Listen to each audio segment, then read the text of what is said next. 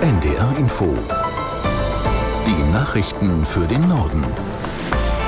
Um gleich halb acht mit Jan Busche. Fahrverbote sollen künftig europaweit gelten. Das EU-Parlament hat einem entsprechenden Gesetzesvorschlag zugestimmt, den die Mitgliedstaaten allerdings noch absegnen müssen. Aus der NDR-Nachrichtenredaktion Martin Seiler. Wer bisher etwa im Italienurlaub deutlich zu schnell unterwegs war und dort die Fahrerlaubnis verloren hat, durfte sich in Deutschland weiter hinters Steuer setzen. Das soll sich jetzt ändern. Die Parlamentarier stimmten auch dafür, dass Geschwindigkeitsüberschreitungen von 50 Kilometern pro Stunde dazu führen, dass der Führer Führerschein weg ist. In Städten sollen schon 30 Kilometer pro Stunde zu viel entsprechende Konsequenzen haben. Außerdem soll das Fahren ohne gültigen Führerschein in die Liste der schwerwiegenden Verkehrsverstöße aufgenommen werden, sowie Alkohol am Steuer oder tödliche Verkehrsunfälle. Die EU-Kommission hat einen europaweiten Treibhausgasabbau um 90 Prozent bis zum Jahr 2040 vorgeschlagen.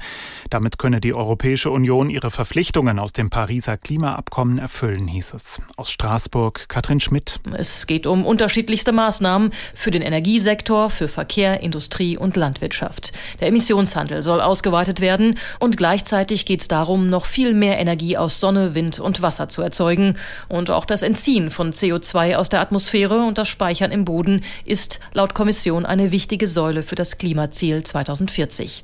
Da haken viele Parlamentarier ein. Die CO2-Speicherung ist umstritten, viel zu teuer und in diesem Umfang nicht marktreif, heißt es vor allem von der Grünen und der sozialdemokratischen Fraktion. Der frühere US-Präsident Trump hat eine weitere juristische Niederlage einstecken müssen.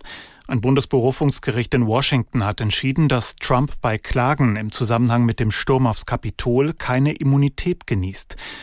Der 77-Jährige hatte behauptet, er könne für mögliche Taten während seiner Präsidentschaft nicht belangt werden. Nach dem tödlichen Unfall mit einem Radlader in Toppenstedt ist der Fahrer zu 15 Monaten Haft verurteilt worden. Das Landgericht Lüneburg befand den 44-Jährigen der fahrlässigen Tötung und der fahrlässigen Verletzung für schuldig. Gleichzeitig setzten die Richter die Strafe zur Bewährung aus. Der Unfall hatte sich vor fast acht Monaten während eines Zeltlagers in Toppenstedt ereignet. Ein Vater und ein Fünfjähriger kamen ums Leben, elf Kinder wurden verletzt. Mitten im Hamburger Hafen ist heute früh aus bisher ungeklärter Ursache ein Frachtschiff gesunken.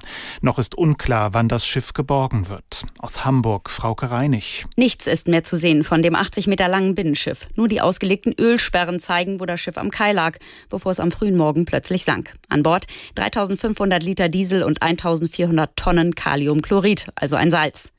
Rund 5000 Quadratmeter Wasserfläche sind mit Öl verschmutzt worden, heißt es von der Umweltbehörde. Das sollen Ölsperren jetzt in den Griff kriegen, sagt Sprecherin Renate Pinske. Das wasserlösliche Salz kann aber nicht so leicht gestoppt werden. Laut Feuerwehr sind die Ladeluken in dem gesunkenen Schiff aber noch dicht. Und das waren die Nachrichten.